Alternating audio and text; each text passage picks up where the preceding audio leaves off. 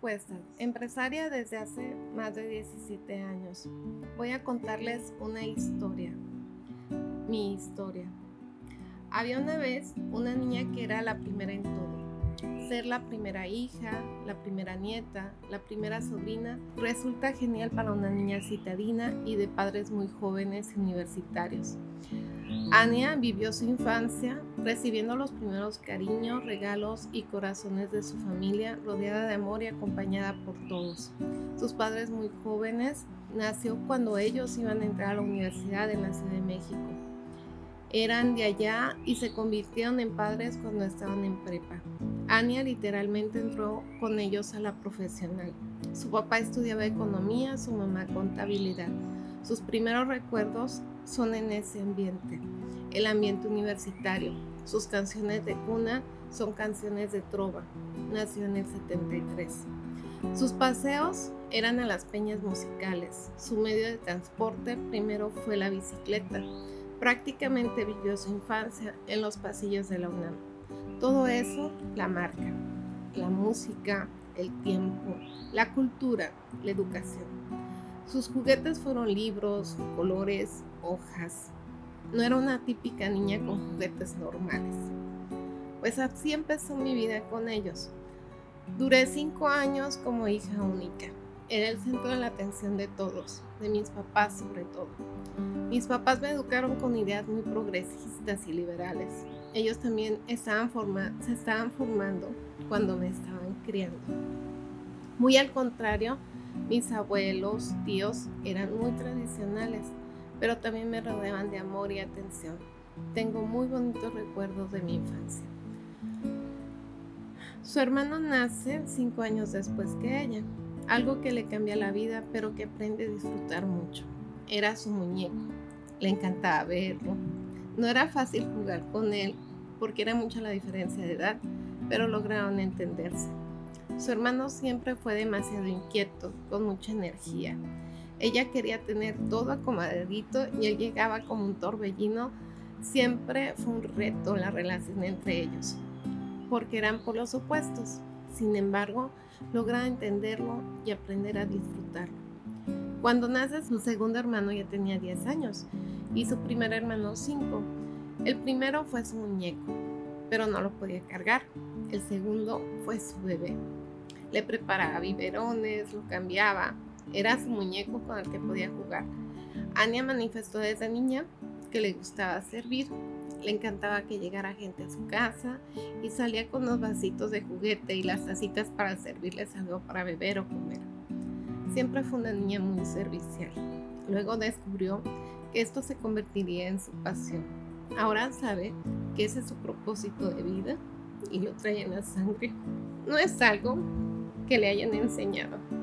Es algo que fue desarrollando y modelando. Al cumplir 11 años, la familia decide venir a vivir a Culiacán. Cuando sus padres terminan su carrera, su mamá se queda en casa cuidándolos y su papá se dedica a trabajar en el Colegio de Bachilleres de México. En los años 80, ahí surge el proyecto COBAES con el gobernador Ledo Cor su papá ayuda a echar a andar ese proyecto y lo envían a capacitar a la gente en Culiacán. Es cuando conoce Sinaloa y a la gente de Cobaes en esa zona. En el 84 lo invitan a unirse al equipo de Culiacán y como resultado toda la familia se vino a vivir para acá en el 85. El 2 de julio del 2019 cumplieron 34 años de vivir aquí. No fue fácil, especialmente para nuestra protagonista tuvo el reto de enfrentar un cambio de escuela, ambiente, amigos y ciudad a sus 11 años, algo que a ella le generó un sentimiento de, proscrita. Vivió muchos cambios en su personalidad y su visión sobre sí misma. Cuando me dicen de venirnos a vivir para acá, para mí fue un shock. Era una ciudad que no conocía, tenía que cambiar de escuela, no había familia aquí, no había amigos contando que yo allá era la que ponía el ambiente social y siempre andaba liderando a las niñas de la cuadra y cosas así. Les dije a mis papás que yo me quería quedar allá con mis abuelos, que viviría allá con ellos. Afortunadamente no me dejaron. Siempre fue una niña que me cuestionaba mucho las cosas. Les decía el por qué. Tómenme en cuenta, yo no me quiero ir. Siempre cuestionaba sus decisiones. Para mi papá era un reto. Cuando nos veníamos todos en junio, lo primero que enfrentó es el calor. Lo sentí horrible, como una niña que, que parecía para ella una tragedia del fin del mundo. Los primeros días fueron muy difíciles. Cuando entra a la secundaria, entra a la Federal 2, fue otro shock porque no entendía, se le, hacía que la gente hablaba muy rápido, los maestros hablaban y no alcanzaban a entender, usaban muchos modismos que no comprendía. Sus compañeros tampoco la recibieron tan bien, para ellos era la chilanga, sentía muy fuerte la carrilla porque hablaba cantando y ni cómo ocultarlo. Además la Ciudad de México es un museo en sí misma, es toda una escuela la pura ciudad y como consecuencia Ania traía un nivel académico más alto de los niños de aquí y eso también fue difícil porque aparte de chilanga era sábelo todo. Eso como niña no lo alcanzaba a comprender. Allá era una niña promedio y acá decían sus compañeros, ay, todo sabe. Sentían que sus compañeros no la aceptaban. Los maestros la adoraban porque era muy disciplinada, siempre sacaba buenas calificaciones, esa era otra parte que a los demás niños no les gustaba, que era la consentida de los maestros. Después intentaba quedarse callada para no responder en clase, pero era difícil dominarse, era luchar contra su personalidad, una misión imposible para una niña como Ania, inquieta, sociable y parlanchina. El primer año aquí se retrajo, no sabía cómo sociabilizar, en su nuevo ambiente no sabía cómo platicar, de qué platicar. Lo que platicaban los niños de aquí a los de allá era muy diferente. Esa parte de sociabilizar fue lo difícil. Lo tuvo que aprender y reinventarse para poder hacerlo. Para el segundo año de secundaria se fue adaptando, logró hacer amigas, empezó a divertir, recuperó su carácter social y extrovertido. Con los años logra entender que ese estrés y el shock que enfrentó le provoca un problema de salud muy fuerte en la piel llamada psoriasis. Todavía es algo con lo que sigue viviendo, pero ahora entiende que fue lo que lo desencadenó. Ania terminó la secundaria con los primeros brotes de la enfermedad. Eso hizo muy complicado de ahí en adelante en su vida. Primero no se notaba mucho, después la piel se empezaba a llenar de escamas, a veces en las rodillas, o en los codos. Eso le llevó a otro proceso. Todos los médicos le decían que era una enfermedad nerviosa, que era autoinmune, y cuando dijeron que era una enfermedad nerviosa, empieza a ir al psicólogo. Todo el proceso le ayudó mucho a crecer y a conocerse profundamente. La psoriasis es una enfermedad muy común y ya se sabe mucho más sobre ella. Sin embargo, en aquel momento nadie sabía lo que era, pensaban que era contagiosa y no había muchas alternativas de tratamiento así recuerda cómo lo vivió.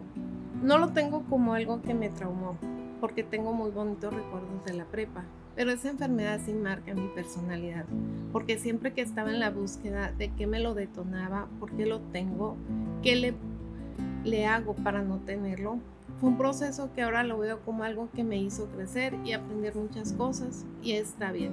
En cambio, ese cambio de ciudad lo vivió como un exilio que se produjo a modo de un ingenuo error en su existencia, pero con grandes efectos en ella. El sentimiento de exilio le ayudó a eliminar sus debilidades, le agudizó su visión interior, incrementó su intuición, le dio el don de la perspicaz capacidad de observación y una perspectiva que los que siempre están dentro jamás pueden alcanzar. Cuando Anya termina la prepa, sus papás abren una librería su papá le comenta que va a hacer el negocio familiar y que ella va a trabajar en la mañana y estudiar en la tarde. La librería se llama Librerías El Bachiller. Esa librería significó para Annie el descubrimiento de otro mundo. Encontró que para todo había un libro escrito. Pero todo lo que ella buscara, para todo lo que ella buscara. Si tenía dudas de por qué le salía acné en la cara, había un libro que podía explicárselo. Con esa librería desarrolló aún más el hábito de la lectura casi como un vicio. No podía estar sin leer. Retomó a los libros como sus consejeros, su mejor ayuda para tomar decisiones y el lugar donde encontraba respuestas. Ania quería estudiar la licenciatura en diseño gráfico, pero no, no había una universidad donde la impartían y no era la mejor opción. Buscó algo que se le pareciera y decidió arquitectura entra en la licenciatura de arquitectura, pero trabajando en la librería también se da cuenta que le gustan mucho las ventas, le encantaba vender, era muy organizada y todo anotaba. En segundo año de la carrera le dice a su papá que quería salirse de arquitectura para estudiar administración de empresas, que eso era lo que quería hacer en realidad. Pero su papá le dijo que primero terminara la carrera, que ya había empezado, y si quería ya después, cuando terminara, él terminara, estudiara otra cosa. Ania se sintió muy frustrada. Fue el coraje de mi vida, pero ahora doy gracias porque esa carrera es muy amplia, te permite una visión muy completa. Cuando yo estaba ahí, me di cuenta de que el arquitecto también administra, que había que administrar la obra, el presupuesto, todo eso. Hasta una maestría quería hacer en ese tema. Una vez que se gradúa, empezó a trabajar con el arquitecto Mario Betancourt. Él la contrata porque sabía dibujar en AutoCAD. Se pasaba en la computadora casi todo el día y no le gustaba tanto esa labor y le pide al arquitecto que le enviara a trabajar en obra. No me daba mi carácter para estar ahí sentada y entonces me mandan a obra y empiezo a trabajar en obra y administrando. Entregaba cuentas, los números exactos de la obra, programaba lo que iba a hacer. Entonces seguía buscando a dónde estudiar una maestría, pero en eso conocí a mi esposo y me casé y aquí me quedé. Annie empezó a trabajar con el arquitecto medio año antes de graduarse y en la librería trabajó cuatro años y medio. Era muy estresante, además de que no le pagaban bien. Tuvo una recaída muy fuerte de su enfermedad en la piel, era por el año 98. Trabajó dos años y medio con el arquitecto más o menos. Una de las cosas que aprendí es que un profesionista se hace cuando sale y trabaja. Cuando sales de la universidad y empiezas a la ejecución, a trabajar ahí en ello, empiezas a armar y embonar las piezas aprendidas. Ahí adquirí experiencia como arquitecta. Aprendí a valorar al albañil, al peón, aprender de ellos, con todo y que no estudian, ellos saben más que tú. Aprendí la importancia de las alianzas con ellos. Aprendes a ser equipo. Para mí fue lo más difícil. Fui de las primeras arquitectas mujeres que estuvo en obra. Entonces no estaban acostumbrados los albañiles a que llegara una arquitecta a mandar. Y me acuerdo que llegué y, me dijo un plomero, ella es la arquitecta de la obra. Ah, dijo, con viejas yo no trabajo. Y agarró sus cosas y se fue. Le tocó vivir ese desdén que se siente una mujer en una profesión en la que se sienten dueños los hombres. Fueron dos años muy intensos de aprendizaje y mucha responsabilidad. Tal vez le sirvió para decidir que eso no se quería dedicar. Además se dio cuenta que ahí no dependía de ella la satisfacción del cliente. Ella quería tener al cliente contento y no podía, porque no dependían al 100% de ella la obra. Eso era muy frustrante también para ella. Decide salirse por cuestiones de enfermedad y porque ya había salido en las convocatorias para ir a estudiar una maestría de administración. Cuando sale, le hablan de la UAS, una profesora y le invita a participar en proyectos de servicio profesional. Acepta solo con el objetivo de echar a andar el proyecto porque su plan era irse a estudiar la maestría. Así es como entra a la universidad en el 98 en el Departamento de Servicios Profesionales. Ania se dedicó a promover los servicios profesionales, le dio el giro al despacho, empezó a volantear la información en las colonias, promoviendo lo que ellos hacían, proyectos arquitectónicos para construir casas. Le dio un formato de empresa a ese departamento, aspecto que le dio muy buenos resultados y fueron sus primeros pasos prácticos en su manera de hacer funcionar un negocio. Con el tiempo, la mueven del departamento e inicia a dar clases. Ya está por cumplir 22 años ahí y lo ha convertido en uno de sus espacios favoritos. En la universidad como maestra aprendo más yo. Es una fuente de inspiración ver a las nuevas generaciones. Ahí puedo ver cómo está el mundo, porque a veces te metes tanto en tus cosas que no alcanzas a ver qué está pasando afuera y para mí la universidad es eso, ver el mundo. Llego a la universidad y siento que respiro aire puro, un aire de libertad. A lo mejor ese es el recuerdo de la infancia que siempre me recuerdan los pasillos, los jóvenes, la energía que se concentra y se vuelve algo bien curioso porque no lo puedes dejar. El mismo año que entra a trabajar dando clases, se casa en el año 99 y tiene a su primera hija a finales del mismo año. Ya con una niña los gastos son más. Empieza a cuestionarme cómo le hago porque ya no me alcanza igual, cómo voy a hacerle para darle un mejor nivel de vida a mi hija. Y ahí es donde empieza mi búsqueda. otra vez en libros de cómo solucionar la cuestión económica. El libro que leo es Padre Rico, Padre Pobre. Nunca se me va a olvidar porque lo leo exactamente en octubre del 2003. Yo estaba trabajando en la UAS y también tenía proyectos particulares de arquitectura. Lo leo y entonces pienso, con el aguinaldo de diciembre tengo que hacer algo y lo platico con mi esposo. Él estaba trabajando en una editorial. Yo había detectado que con lo que más batallaba en la obra era con los herreros y en ese libro vi lo del negocio, la inversión, la carrera de ratas y todo ese rollo. Entonces dije, ¿por qué no podemos, ponemos un taller de herrería? Y ese año, con el aguinaldo, compramos todo lo que se ocupaba para ponerlo. Y ahí empieza toda nuestra inquietud de emprender y de invertir. Pusieron su taller de herrería. Ella pensando muy estratégicamente le dice a su esposo, ¿sabes qué? Ponemos el taller y buscamos un taller que tenga herreros en los que buscamos gente que trabaje para nosotros. El plan era que ellos iban a desarrollar el proyecto, cotizarlo, instalarlo, pero iban a contratar un herrero que trabajara para ellos. Querían funcionar como subcontratistas. Le pusieron el nombre a la empresa, se llamaba Arte en Herrería, compraron equipo porque querían pasar a contactar gente y hacer trabajos chiquitos primero, pero lo primero que les pidieron fue un portón de 10 metros. Les dan el anticipo, hacen el trato y ya después verían cómo conseguía al herrero. Quisieron contratar al herrero y les dicen, ¿sabes qué? No lo puedo hacer. Tengo mucho trabajo y no me puedo comprometer. Pero ¿cómo? Su esposo voltea a ver a Annie y le dice, yo lo voy a hacer. En su vida había agarrado nada de herrería, pues se fueron a comprar material y su esposo puso manos a la obra. Yo me ponía a verlo y decía, esto no va a pasar, unos cacahuatazos así de grandes y feos en los pegamentos. Y me decía, ahorita, y me decía él, ahorita los quito. Yo solo veía a mi esposo agarrado haciendo herrería, total. Lo hizo y no se cayó. 10 metros. La verdad es que mi esposo tiene un ángel del cielo enorme. Y ya que lo tenía hecho, ¿y ahora cómo lo vamos a llevar? Nosotros teníamos un bocho. No sé cómo pensamos en un negocio donde venden madera y vi un camión torto que llevaba madera y le dijo, ¿cuánto me cobras por llevar esto? Va llegando el tortón a la casa. Pues así resolvimos. Ya después hacíamos herrerías para casas y, las trepaba en el bocho con todo y escalera. Gracias a Dios tuvimos trabajo y nos divertimos mucho.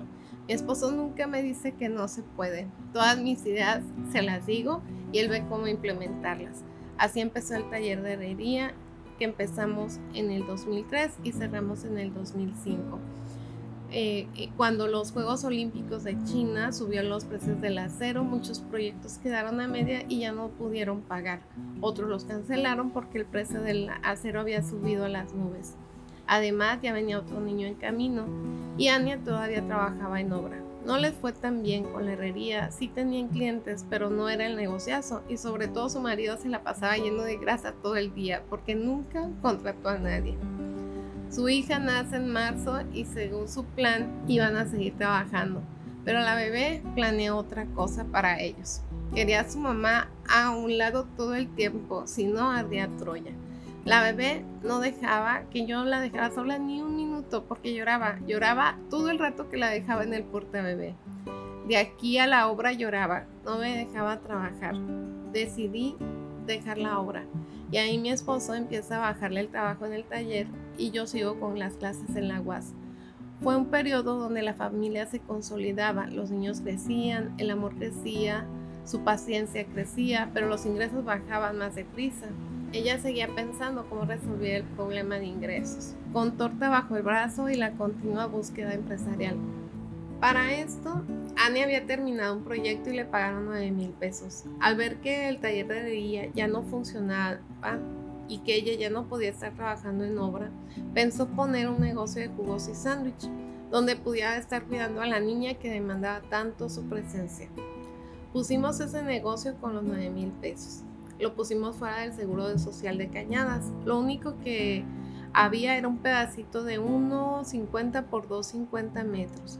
Lo rentamos y le dije a mi esposo, abrimos una ventanita viendo para afuera con el refri de la casa, me traigo el exprimidor de jugos, el tostador, toda la casa y el dinero lo usamos en pintar, poner un drenaje y hacer el contrato de luz. Mi esposo como que nomás me veía, pero él hizo el drenaje y trajo unos plomeros para que pusieran el agua. A él no le caía el 20 de lo que yo estaba haciendo, pero siempre me sigue el rollo. Empecé mi idea era vender jugos de naranja, sándwich y yogur con frutas. Ya que dejamos muy bonito lugar, me acuerdo que lo invité al súper para la primera compra y me dice, ese jamón no está bueno, compra de este. Ese queso es el mejor, esa lechuga se te va a hacer fea, este pan es mejor, la, esta mayonesa está muy grasosa, mejor esta otra. Su esposo eligió todos los productos como si fueran los que él fuera a comer. Tal vez ese fue su primer gran secreto, cocinarlos como si fueran para ellos. Le pusieron el puesto Fuente de Frutas. Ania estaba súper lista para vender, pero no llegaba nadie. La gente pasaba y veía el puestecito muy bonito, pero no llegaba. Lo que Ania esperaba era que llegaran pacientes, pero la gente cuando llega a consulta llega a la carrera. La escena diaria era ella parada viendo para afuera, viendo a la gente que llegaba corriendo y se metía al seguro y salía igual, deprisa. Luego se imaginaba que mucha gente no llevaba dinero, entonces se paraba viendo para afuera y la bebé ahí con ella. Su esposo todavía con el taller, haciendo el poco trabajo que tenían ahí cerca con su suegra, pasaba para ver cómo estaba y le tenía que decir que nada o que solo había vendido un sándwich. Pero el día afortunado llegó. Un acontecimiento le inyectó una chispa al negocio y también a la esperanza de Ania. Pasó un doctor a las carreras y le gritó, ¿qué vendes? Ania le contesta, sándwich y jugos. Mándame un sándwich de jamón y jugo al consultorio 26 con el doctor López. Anotado, son las cosas y después se preguntaba cómo le voy a hacer para entregarlo con la niña aquí y el negocio abierto. En eso pasa su esposo para ver si se le ofrecía algo y le dijo, tengo un pedido para el doctor en la 26, ¿se lo llevas? Solo preguntó cuánto es y su esposo ni tarde, ni perezoso se arrancó a entregarlo y cuando lo llevaba la gente le empezó a preguntar, ¿qué vendes? sándwich y jugos. Ah, pues a mí me traes esto y a mí aquello. Regresó con una lista de pedidos para Ania. Desde entonces, él levantaba pedidos, ella los preparaba y él los entregaba. Así empezaron un nuevo mecanismo de negocio. Así empezó Kiwi, con una inversión de 9 mil pesos, pero sí con muchas ganas de servir. Además, con todo esto, mi esposo descubre su pasión por la gastronomía. Yo había puesto los precios que había en los demás locales, pero terminábamos la semana y no nos quedaba nada de ganancia. Apenas recuperamos la inversión y a veces ni eso. Pero ahí empiezas a saber de qué estás hecho. ¿Qué hago? Lo doy más caro y a lo mejor no me lo compran o le bajo calidad y ahí fue cuando decidimos que no estaba de por medio el tema de calidad. Teníamos que mantenerla. Entran en juego tus valores y el negocio. Es cuando la empresa toma forma, porque mi esposo no iba a dar de comer a la gente algo que él no se comería. Yo no iba a tratar mal al cliente porque eran mis valores, servir a los clientes lo mejor que podía. En ese punto de venta frente al Seguro Social duró un año, pero ya no cabían, no había espacio para más cosas. También empezaban a contratar gente, pero no les funcionaba. Les pasó de todo Salieron de ese puesto en agosto del 2005. En marzo de ese año les ofrecen un local donde está Malverde y usan el mismo sistema de negocio, llevar los productos a domicilio. Al nuevo local ya le pusieron el nombre de Kiwi. Cuando llegaron a ese local estaba pintado de verde y ese fue el nombre que eligieron. Ese local era una de una muchacha que lo tenía así, de venta de jugos y no le había funcionado se lo trasmasaron por eso, porque no les funcionaba. Lo agarraron y lo primero que hicieron fue hacer volantes de colores, que no fueran blanco y negro, porque todos los volantes eran así y quisieron ser diferente. Querían que el cliente supiera lo que ofrecían y replicar lo que ya habían aprendido en el local frente al hospital, que la gente no iba a venir, que la gente ocupaba comer en el trabajo. Hago mi primer volante de colores y con fotos. Me salieron carísimos y tardé mucho para pagarlos, pero eso fue con lo que empezamos. Mi esposo ya no andaba a pie, ya tenía bicicleta. Mi suegra se vino a ayudarnos, contratamos la primera muchacha y empezó a tomar forma el negocio. Ya teníamos teléfono para hacer pedidos y no paraba de sonar. Cada vez nos hablaban de más lejos. Lo único que hacíamos nosotros era volantear. El volante lo entregábamos y rápido empezaban a marcar. No batallamos para darnos a conocer, era muy natural para mí. Ania no alcanza a explicar lo que pasó. Ella siente que era algo destinado para ellos. O su hija traía torta bajo el brazo. Juntos, como familia, han saboreado el proceso. Siguen haciendo el súper juntos. Es algo que disfrutan. Y sí han habido momentos difíciles de que no salen los pagos o las compras. Pero lo que valora es que siempre he tenido tiempo para mis hijos que ya son tres, lo cual se considera su mayor éxito. Le encanta cómo son y lo que ha logrado. El crecimiento de Kiwi ha sido como ir desdoblando una hoja e ir descubriendo qué más hay adentro. Se dieron cuenta que poco a poco les hablaban de lugares más alejados, otros sectores de la ciudad y no alcanzaban a llegar con los productos rápido y en buen estado. Y las ideas de nuevas sucursales surgió. Su hermano se unió al equipo de trabajo y decidieron abrir una sucursal en Obregón y Buelna. Después no llegaban para otra parte y abren Cinépolis. Era como ir escuchando a la gente e ir desdoblando el negocio. Lo habían vivido como un crecimiento natural. En todas las tiendas usan los mismos ingredientes, implementan los mismos estándares de calidad y de servicio. Se han ido organizando cada vez más Ania está en dirección de, negocio, le corresponde la administración y la planeación, su esposo está en todos los procesos, él, es el que se encarga de las recetas, en la producción en línea y su hermano en el área de recursos humanos y líderes en tienda. Su cuñada está apoyando con los nuevos proyectos y Ania y su esposo han conformado una empresa familiar compatible con sus capacidades y los gustos que cada uno tiene. Empezaron con un concepto de lo natural y con muchas ganas de querer satisfacer al cliente. Con base en eso, logran hacer crecer el proyecto. Pasaron por muchos procesos. Al principio también plantearon la posibilidad de ofrecer productos orgánicos, pero les resulta muy caro y no les da garantía de que verdad los productos que utilizan fueran orgánicos. Lo que se ofrece Kiwi son los mejores productos, la mejor lechuga, el mejor pollo, y cuando llegamos al pan, nos preguntamos cómo debe ser nuestro pan para los sándwiches. Entonces un día nos llega el pan blanco, el integral nos llega blanco y a nosotros nos llegaba cafecito. Y le hablé a la panadería y le dije, oye, se equivocaron, me mandaron el plan blanco y se los pedí integral. Es que se nos acabó la pintura, me contestaron. Y les dije, ¿cómo que estamos vendiendo pan integral y no es integral y además está pintado? Y así empieza otra historia. Con otro aguinaldo decidieron comprar un horno para que su esposo hiciera pan integral. Intentó hacerlo él mismo por una semana entera, pero no le funcionó. Realmente se necesita mucha experiencia para eso, hasta que decide contratar un panadero. Él sabía qué tipo de pan quería y el panadero le hizo el pan que él esperaba y desde entonces, desde hace ocho años, ese panadero trabaja con ellos. Tuvieron una conexión increíble, diseñan pan juntos, todos los panes son productos de Miguel, su esposo, porque él decide qué ingredientes lleva, qué tipo de harina y el panadero hace su trabajo de forma artesanal. Y así fue como llega a formar su empresa Kipan, buscando dar un pan realmente fresco, sin conservadores ni colorantes. Kipan surge para surtir la demanda de kiwi, de un pan de calidad. Descubrimos que la panadería es un arte y el panadero un artesano. Por eso está considerado como una artesanía. Me remonté mucho a la época de la arquitectura, cuando entiendes que el albañil tiene su labor y hay que aprender a valorar el trabajo del panadero. El pan que producen es totalmente artesanal. La idea que quieren transmitir es el gusto de poder comer el pan del día, el concepto de la panadería del diario sin conservadores. Ahora Kipan ha prosperado hasta tener seis panaderos.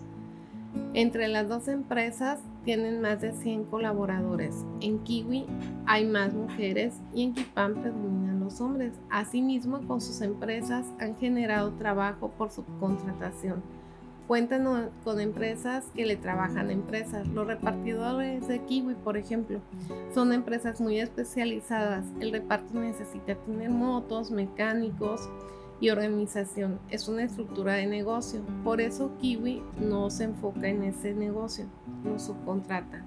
Los sueños y la creatividad de Ania no tienen límites. Ese proyecto, así como se desdobló a Kipan, también surgió Kisa, restaurante de pizzas y ensaladas con el mismo concepto y calidad de productos frescos y nutritivos. Pero esto no termina ahí.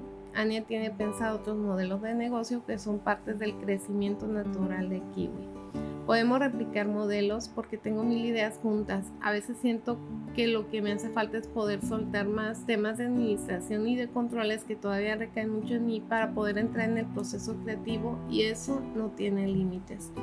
Cada vez me veo con más y más proyectos que desde la misma empresa nos van surgiendo. Ania ve la posibilidad multiplicadora de su empresa, reconoce la necesidad de tener controles y un líder creativo enfocado en hacer crecer el proyecto. Kiwi es el negocio que surgió de manera natural, pero Ania sabe que ella misma puede desarrollar empresas que le puedan surtir muchas cosas a Kiwi en la actualidad ya cuentan con una planta de aderezos, por ejemplo. Todavía no lo empiezan a distribuir a otros negocios, pero ya se lo está vendiendo a Kiwi con el sabor y calidad que ellos necesitan para sus productos. Tienen claro que quieren seguir ofreciendo la misma textura, el mismo sabor y la misma calidad. En este proceso creativo y de emprendimiento también ha tenido momentos de angustia y de titubeo es precisamente cuando Ania ve que no avanza al ritmo que quiere y se empieza a cuestionar qué es lo que quiero realmente, si esto es lo que quiere hacer siempre, si quiere seguir abriendo tiendas. Una pregunta constante es cómo hacer crecer a sus colaboradores, cómo hacer mejor un equipo de trabajo, cómo cuidar a sus clientes. Está consciente de lo inminente de las crisis pero también sabe que esos momentos es donde están las oportunidades.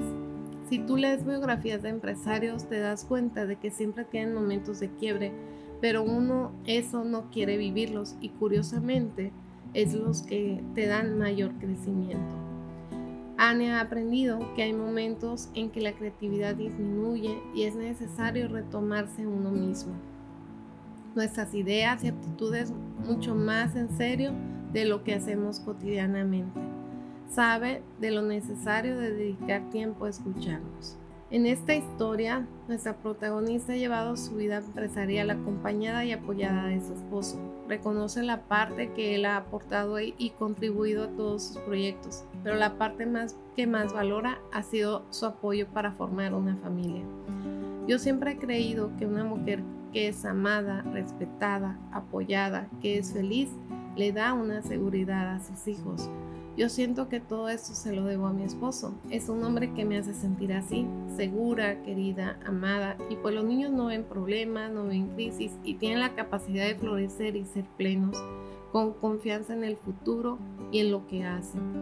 Es donde yo digo que es importante el papel del hombre en la familia. Siempre hemos creído que la mujer es la que tiene toda la carga. Y sí, definitivamente, pero un hombre que asume esa parte que le toca y lo asume bien, hace cosas extraordinarias por la familia, hace la diferencia en los hijos. Esa parte la valora mucho. Ana y Miguel tienen tres hijos. Si de algo se siente orgullosa, además de la empresa que ha logrado, es de ellos. Ser empresaria le ha dado la oportunidad de estar muy cerca del crecimiento y desarrollo de ellos. En lo que lleva de transcurrida esta historia, Anya ha logrado una identidad instintiva y espiritual. El hecho de descubrir y formar su familia, su equipo de trabajo, sus amistades, le ha permitido erigir su manada. Le confiere vitalidad y sensación de pertenencia. Valora los momentos de dudas y cuestionamientos porque es donde reinicia a plantearse ideas a cambiar creencias, para empezar a cambiar paradigmas y que sus pensamientos sean innovadores. Con su visión aguda y su poder de observación, sabe que se tiene que reinventar muy frecuentemente, que no puede crecer si sigue pensando igual, pero sobre todo no puede crecer si le echa la culpa a alguien más de sus errores, porque eso es perder el poder de dar una solución. Ania se enfoca a buscar soluciones, en accionar y generar el cambio. Asume su responsabilidad como empresaria y asume que lo más difícil es encontrarse a sí mismo con sus propios límites, autoconocerse, aceptarse, cuestionarse y superarse. Y eso no tiene fin. Yo lo veo en mis amigas y amigos que están en este ámbito. Nos tenemos que reinventar muy frecuentemente. No puedes crecer si sigues pensando igual.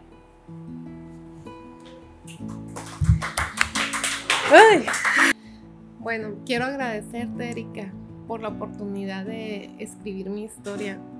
Creo que uno cuenta la historia como uno, como uno la va creando, más allá de cómo realmente pasó, ¿no? Al final del tiempo uno va armando como sus piezas con lo que más le van dejando a uno. Eh, la leo y, definitivamente me encuentro en ella, me siento en ella, y, pero también me cuestiono muchas cosas y creo que, que, ha sido un ejercicio muy interesante haberlo hecho porque me pregunto si realmente eh, es así y qué más hay detrás y qué más se quedó en el camino y qué más me hubiera costado contar. Eh, en este tiempo creo que lo, que lo hicimos hace como tres años porque fue antes de la pandemia. Este, pues muchas cosas han cambiado. Eh, en cuanto a la visión, eh, pero yo creo que el fondo sigue siendo el mismo, la raíz sigue siendo el mismo, valorar lo mismo con mayor intensidad, a lo mejor lo que cambia la intensidad de las cosas, ¿no? Esa parte de entender que la familia es lo principal, entender el valor del, del empresario como tal, de pronto haberme topado con ese tiempo en donde no podías dejar a ningún colaborador fuera, de darle tu apoyo, de tenerle su sueldo, de seguirle garantizando la salud, te hace entender tu sentido más allá de lo que la cotidianidad te lleva, ¿no? Ahora ves las cosas como más precavido, entiendes muchas cosas en el tema de que tienes que estar preparado para cualquier eventualidad. La verdad es que nosotros lo veníamos haciendo de forma muy mecánica y cuando te llegas y te topas con una pandemia, todo se trastoca. Y entonces empiezas a valorar otras cosas, pero también empiezas a, saber el significado real que tienes para, para tus colaboradores, para tu familia y como ellos para ti. Entonces, yo digo que esta historia pues solamente es una parte, a lo mejor de dentro de unos 3, 4 años se le puede ir agregando más. Y este, y bueno, muchas gracias.